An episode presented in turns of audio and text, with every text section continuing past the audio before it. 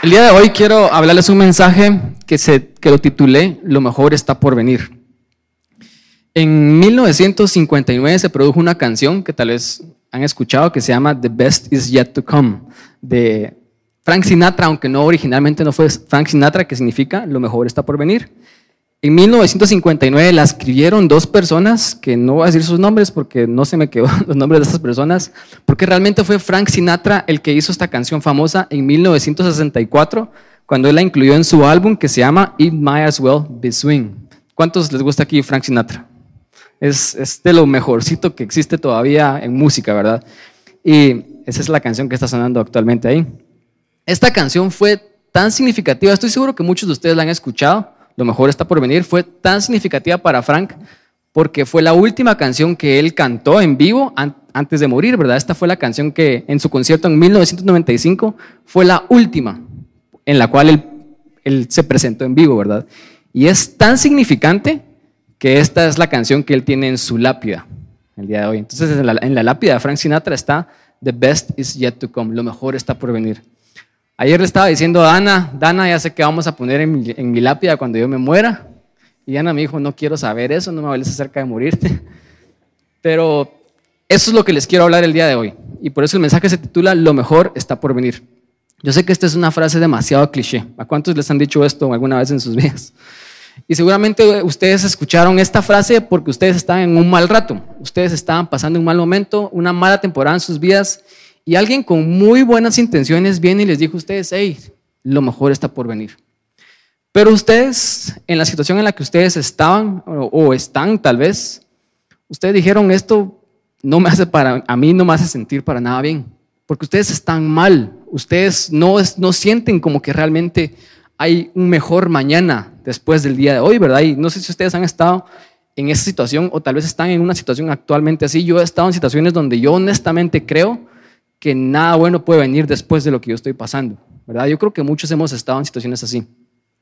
Y, de hecho esa frase tal vez no está en la Biblia y, no quiero decir Jesús dijo esto, ¿verdad?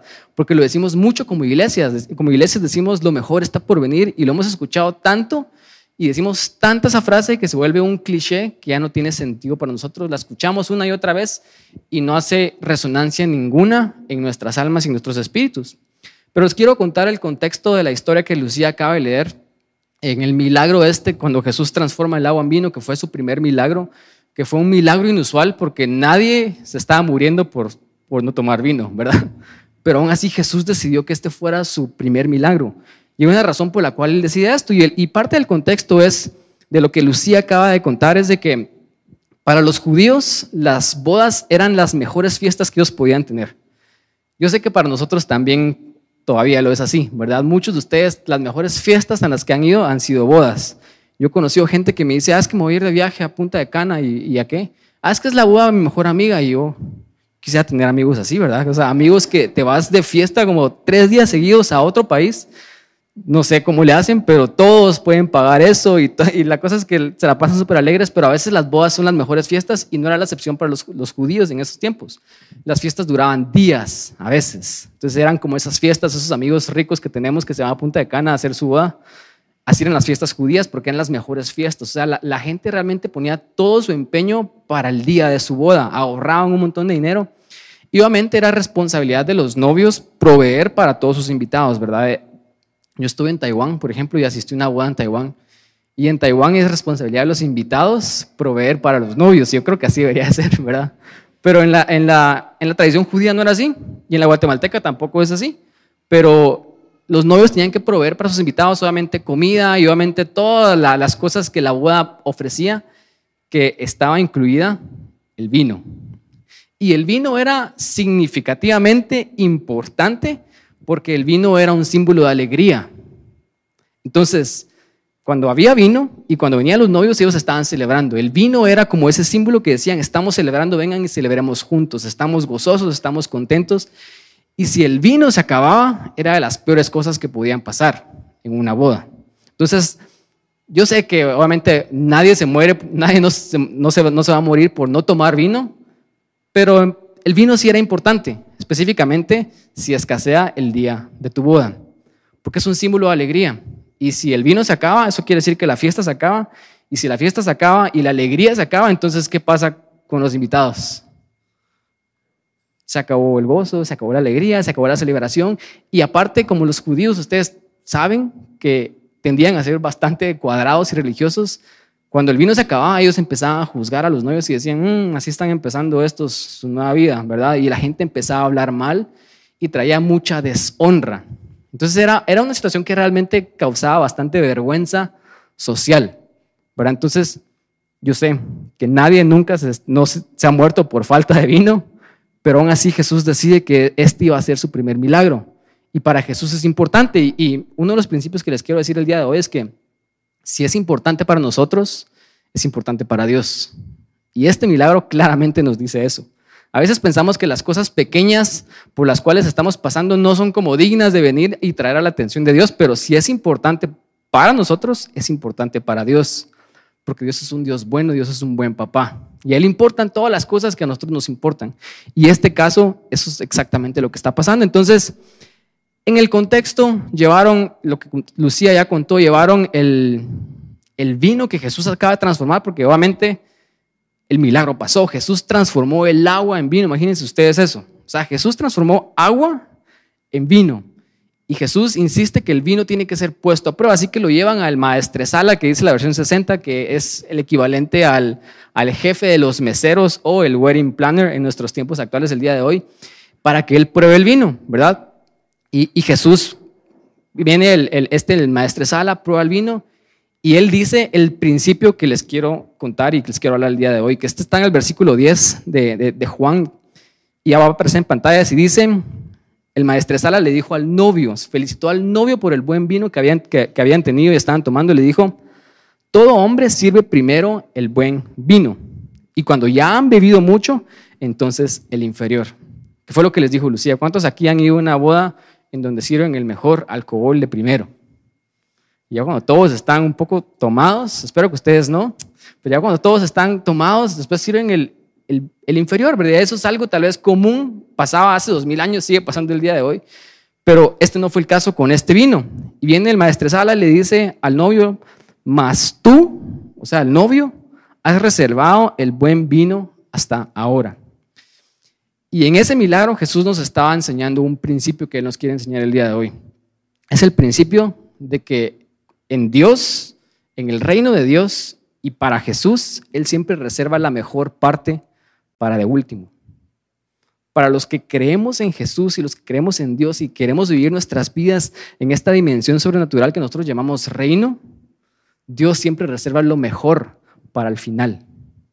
Y esto es cierto porque si creemos en Jesús, algún día nos vamos a morir y nuestro final va a ser bueno. Entonces por, entonces, por eso ayer yo le dije a Dana, yo quiero que en mi tumba pongan que lo mejor está por venir. Y si Dana no escucha esto porque no quería escucharme ayer, alguno de ustedes por favor le hace, le hace favor de decirle a Dana que este es el mensaje que yo quiero que esté en mi tumba porque es cierto. Dios reserva lo mejor para nosotros y este es el principio que yo les quiero decir el día de hoy. Yo sé que lo hemos escuchado muchísimo antes y, ha sido cliché, se ha vuelto algo que tal vez ya no nos gusta escuchar, pero es real. Es real. O sea, si realmente creemos en Jesús, lo mejor está por venir. Les quiero decir lo siguiente. Esto pasó en esta historia, lo mejor está por venir porque sirvieron el mejor vino hasta de último, ¿verdad? Y eso es lo que este principio enseña.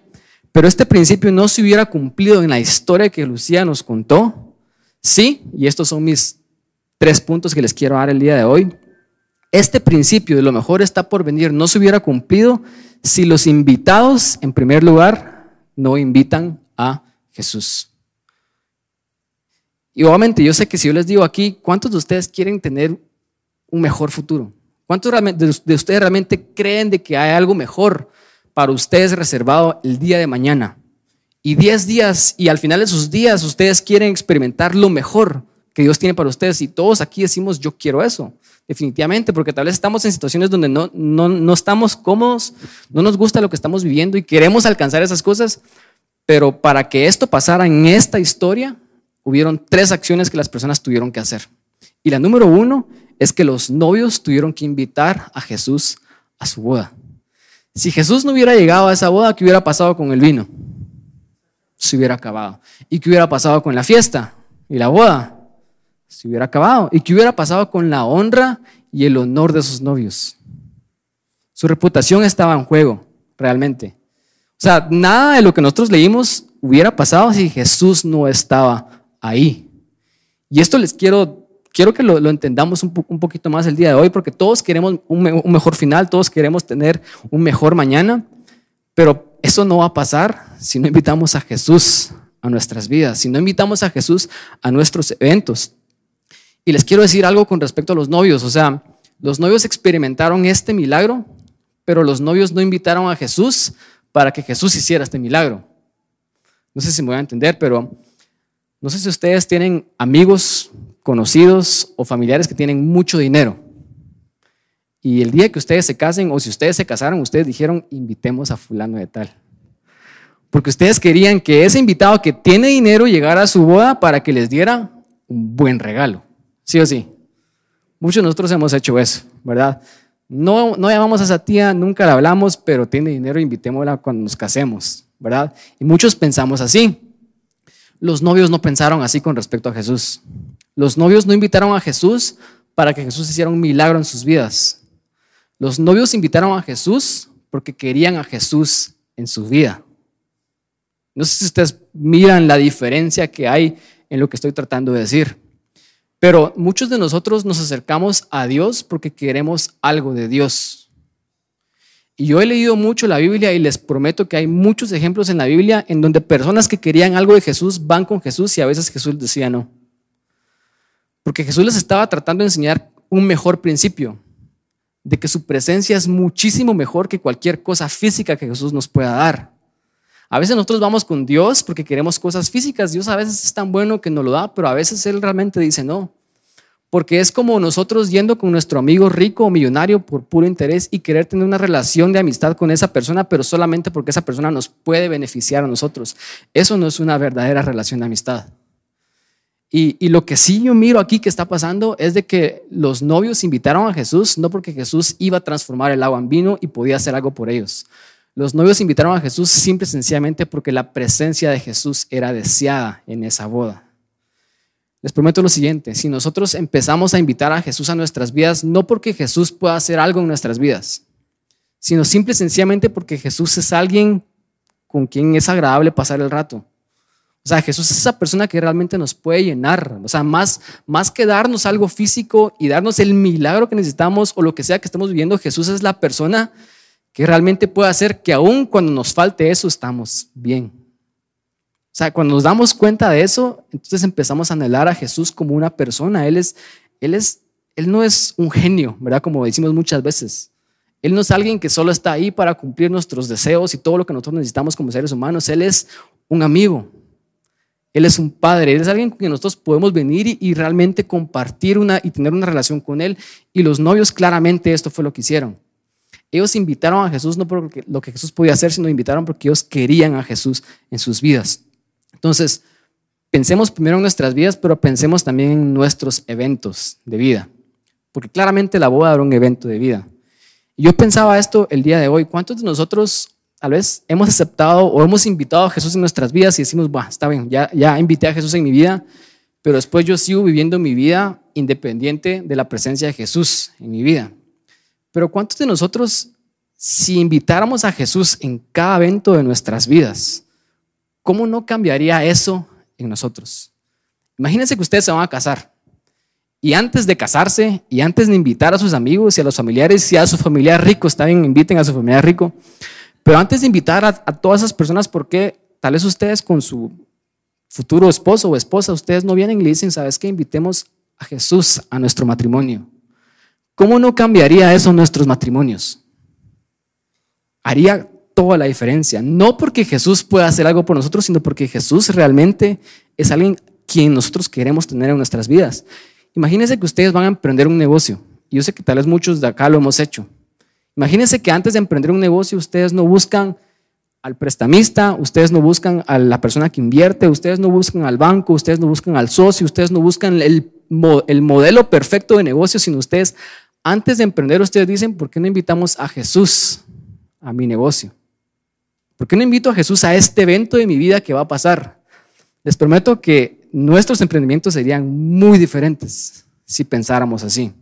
Entonces no es solamente acerca de venir e invitar a Jesús y hacer la gran decisión de invitar a Jesús en nuestras vidas lo que hace la diferencia, sino es de invitar a Jesús en cada momento significativo o cada evento de nuestras vidas. Les prometo que nuestras vidas serían diferentes y esa es la lección que yo puedo aprender de los novios. Ellos no invitaron a Jesús porque Jesús podía hacer algo por ellos. Ellos invitaron a Jesús porque querían a Jesús con ellos. Y hay una gran diferencia. Este milagro y este principio, a lo mejor está por venir, no hubiera pasado. Y punto número dos, si María, la mamá de Jesús, no acude a Jesús para pedir por otros. Quiero que entiendan lo siguiente. El versículo 3 de Juan dice lo siguiente, y faltando el vino, la madre de Jesús, María, le dijo, Jesús, no tienen vino, ¿verdad? Otra vez, el contexto es de que el vino es tan importante que María es una mamá verdadera, ¿verdad?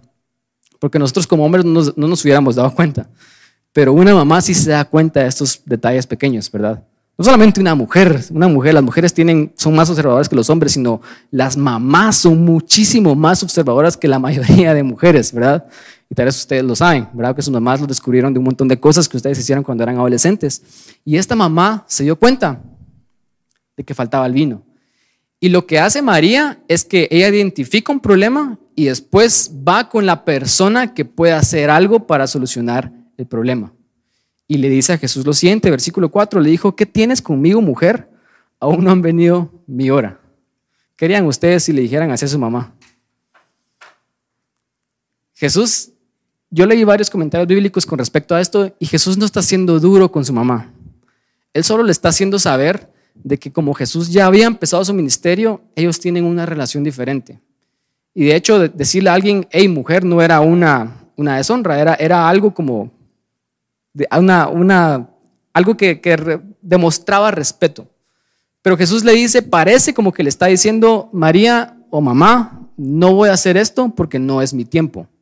¿Verdad? Eso es lo que parece que Jesús está diciendo, pero después Jesús va y lo hace. Y hay un versículo en Juan, no se los va a leer, pero hay un versículo en Juan que dice que Jesús no hace nada al menos que el Padre le diga que lo tiene que hacer. Entonces, ¿qué está pasando acá? María, siendo una buena mamá, identifica que hay un problema. Va con la persona que puede hacer algo al respecto y parece como que Jesús no quería hacer nada, pero Jesús antes de decirle no, él va con su papá y le pide permiso a su papá y le dice, Dios, ¿puedo hacer esto? ¿O quieres que yo haga esto? Y claramente, porque en Juan dice que Jesús no hacía nada menos que el Padre le dijera, claramente Dios le dijo, sí. Entonces Jesús va y hace el milagro, ¿verdad? Jesús atiende estas oraciones. Entonces, yo les podría decir acá y tal vez podríamos venir y decir, a, Dios le importa todo lo que nosotros estamos viviendo. Lo suficiente como que para que vayamos a Él y le digamos, hey Jesús, tengo esta situación en mi vida que parece que no es importante porque otra vez nadie nunca se ha muerto por no tomar vino, ¿verdad? Parece que no es importante, pero si, si es importante para nosotros, a Dios le importa. Entonces les podría decir, hay cosas que tú estás viviendo, ¿verdad? Hay cosas que tú estás pasando que pensás que no son dignas de la atención de Dios, pero a Dios sí le importa, porque a ti te importa. Entonces podríamos venir con Dios confiadamente y pedir, ¿verdad? Y, y yo creo que sí lo podemos hacer y le estoy diciendo, hagámoslo. Pero hay un principio más grande que este, y es de que María no pide para ella misma. María no pide un milagro para ella. María, pide un milagro para otros. Y eso sí es algo muchísimo más grande, ¿verdad? No sé si ustedes han leído o han escuchado la historia cuando Jesús fue tentado en el desierto. Satanás viene y le dice a Jesús, mira, si eres el Hijo de Dios, convertí estas piedras en, pan, ¿verdad? Y Jesús le dice, no, ¿verdad? No solo de pan vivirá el hombre, porque el milagro era para sí mismo. Pero aquí sí Jesús transforma agua en vino porque el milagro era para alguien más. Entonces les quiero decir lo siguiente. Yo pienso que lo mejor está por venir cuando nosotros aprendamos también a pedir por otras personas antes de pedir por nosotros mismos. Está bien que pidas por tu necesidad, está bien que vengas delante de Dios y le digas, Dios necesito esto, porque obviamente sos hijo de Dios y tenemos necesidad, pero Yo creo que cuando realmente empezamos a no ver a nuestras vidas y empezamos a ver que hay otras personas a nuestro alrededor que tienen muchísimos problemas y mucha necesidad y empezamos a interceder por ellos y a ir con Dios y decirle, hey Dios, mira, mi mamá, mi hermano, mi amigo, esta persona necesita un milagro. Yo creo que esas oraciones, que no son para nada egoístas, esas oraciones siempre las responde Dios. Y lo mejor está por venir no solamente para nosotros, sino también para otras personas que tenemos cerca de nosotros. Yo creo que esa es, tal vez la, la, mejor enseñanza que podemos aprender el día de hoy acá, ¿verdad? Es de que Dios no solamente quiere tu mejor o tiene tu mejor interés en mente y quiere, quiere algo bueno para ti, porque eso es lo que decimos en todas las iglesias, Dios tiene algo bueno para ti y tu futuro y todo se trata acerca de yo, yo, yo, yo, yo, ¿verdad? Pero realmente la, la Biblia no me enseña y no me dice eso porque María estaba intercediendo por alguien más. Jesús no quiso transformar el pan para sí mismo, pero sí pudo venir y transformar el agua en vino para alguien más. Porque Dios está interesado siempre en que nosotros salgamos de nosotros mismos y dejemos de ser tan egoístas. Y tal vez cuando empecemos a ver que hay otras personas que tienen necesidad, tal vez entonces nos vamos a dar cuenta que nuestros problemas no son tan grandes y que nuestras vidas no son tan malas. Y empezamos a ver la vida con gratitud empezamos a decir, gracias Dios, porque tú, eres, tú has sido bueno conmigo y, y te pido por esta persona. Hace algo más por esta persona. Ellos te necesitan, Dios. Pero yo creo que nosotros podemos ser como María y realmente lo mejor está por venir cuando empezamos a salir de nosotros mismos. Entonces, solo para ir recapitulando estos dos principios que estamos viendo el día de hoy, lo mejor está por venir, yo realmente lo creo. Y no es una frase cliché, ¿verdad? Pero lo mejor está por venir, número uno, cuando invitamos a Jesús en nuestras vidas. Y no lo invitamos porque necesitamos algo de Él, sino lo invitamos porque queremos su presencia. Y lo mejor está por venir cuando dejamos de vernos a nosotros mismos y empezamos a pedir por otras personas. ¿Y saben cómo sé yo que lo mejor está por venir? Porque ya no estamos siendo egoístas, ya no estamos viéndonos a nosotros mismos y porque ya no estamos buscando a Dios porque necesitamos algo de Dios, sino estamos buscando a Dios porque queremos la presencia de Dios en nuestras vidas. Y lo que realmente está pasando ahí es de que a pesar de que tal vez nuestros problemas y las situaciones externas están mal, nosotros empezamos a cambiar internamente. Porque cuando yo estoy en un lugar donde tengo una tormenta a mi alrededor y todas las cosas malas están acá, yo vengo y le pido a Dios, Dios, quita la tormenta, Dios, quita mis problemas, Dios hace esto por mí, yo no estoy cambiando ahí. Yo estoy esperando que Dios sea ese genio que resuelve mis problemas. Pero cuando en medio de la tormenta yo empiezo a decirle a Dios, acompáñame en la barca y está conmigo. La tormenta puede seguir, pero yo sé que si tú estás conmigo en la barca yo voy a estar bien. Entonces la tormenta sigue, pero tú estás empezando a cambiar. Y si en la tormenta yo empiezo a ver de que hay otras personas que también están en tormentas, yo empiezo a pedirle a Dios que ayude a otras, otras personas, aun cuando yo esté en problemas y en medio de la tormenta yo voy a empezar a ver que lo que realmente está cambiando ahí soy yo, es mi corazón. Y entonces nos damos cuenta de que estamos persiguiendo un cambio, estamos persiguiendo una transformación y ya no le estamos pidiendo a Dios que cambie las cosas externas porque esas cosas externas ya no importan, porque yo ya cambié por dentro. O sea, yo puedo estar en una tormenta, pero yo tengo paz. Yo puedo estar en una tormenta, pero nadie quita mi gozo. Yo puedo estar en una tormenta, pero yo tengo esperanza porque yo sé que lo mejor está por venir y este no es mi fin. No sé si se dan cuenta que lo que realmente quiere Jesús en nosotros es cambiar nuestros corazones y no cambiar las cosas externas las cuales estamos viviendo. Y punto número tres, lo mejor está por venir. Y este principio no se hubiera cumplido si los servidores no obedecían a Jesús en todo, que fue lo último que pasó. María viene después en el versículo 6 y le dice a los servidores, le dice, su madre dijo a los que servían, haced todo lo que Jesús os dijere. Y les prometo lo siguiente, la vida sería muy simple. La vida sería no tan compleja si solamente obedeciéramos a Jesús en todo. Les prometo, la vida sería más sencilla, sería más gozosa, sería más llena de paz, llena de esperanza si simple y sencillamente obedeciéramos a Jesús en todo. O sea, no sé si ustedes saben que si ustedes van a los evangelios y miran la vida de Jesús, Jesús habló de dinero, por ejemplo, más que cualquier otro tema. ¿Y cuántos acá necesitamos aprender acerca del dinero? ¿Verdad? ¿Cuántos de acá tienen problemas financieros? Pues Jesús ya dijo algo. para solucionar esos problemas financieros? ¿Cuántos de acá tenemos problemas en nuestras relaciones? Pues Jesús ya dijo algo para solucionar esos problemas en nuestras relaciones. ¿Cuántos de acá tenemos cualquier otro problema de la vida?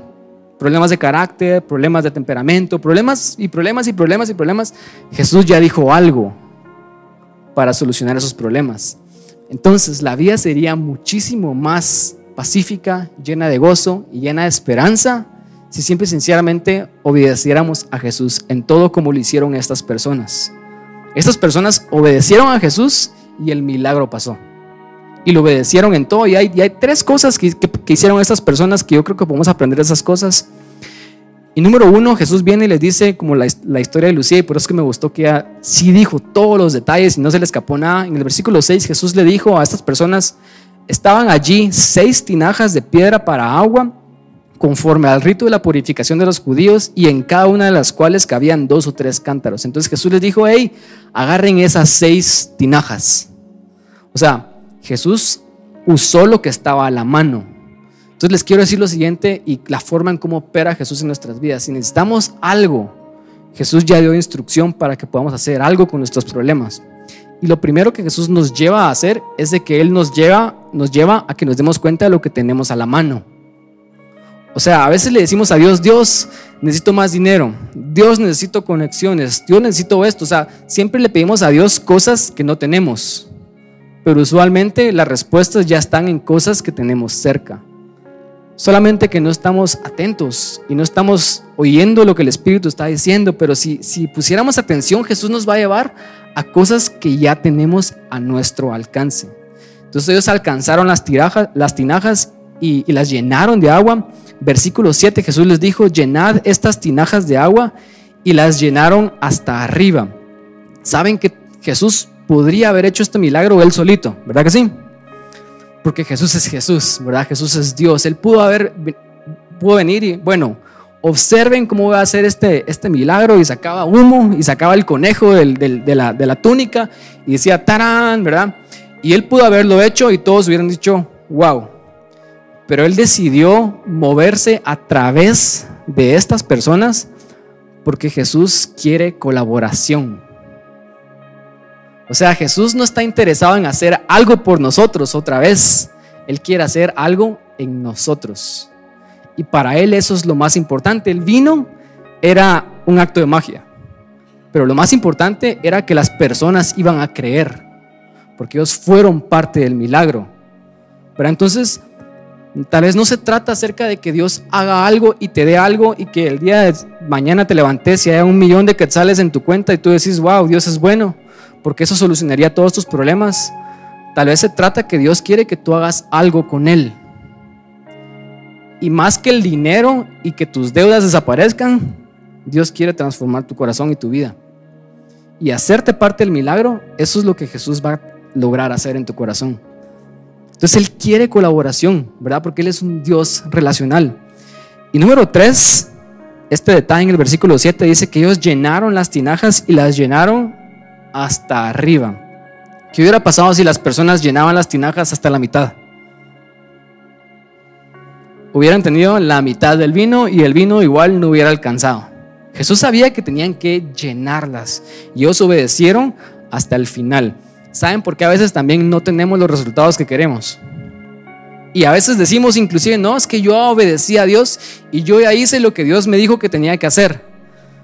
Pero si somos honestos, muchas veces obedecemos a medias. O sea, Dios nos dice, hace esto y lo hacemos un día, dos días, tres días, pero al tercer día que ya no miramos resultados, lo dejamos de hacer. O lo hicimos una vez hace cinco años, pero no lo hemos vuelto a hacer desde entonces, ¿verdad? O sea, queremos obedecer, pero queremos obedecer a medias. Y, yo creo que las cosas con Dios así tampoco funcionan. O sea, yo creo que si realmente vamos a obedecer a Jesús en todo, tenemos que obedecerlo en todo. O sea, a veces decimos, bueno, es que yo estoy haciendo esto, sí, y, tal vez esa área de tu vida está bien, pero hay otras áreas de tu vida en donde Dios también quiere que lo obedezcas porque Él quiere cambiar y transformar tu vida. Él quiere transformar toda tu agua en vino.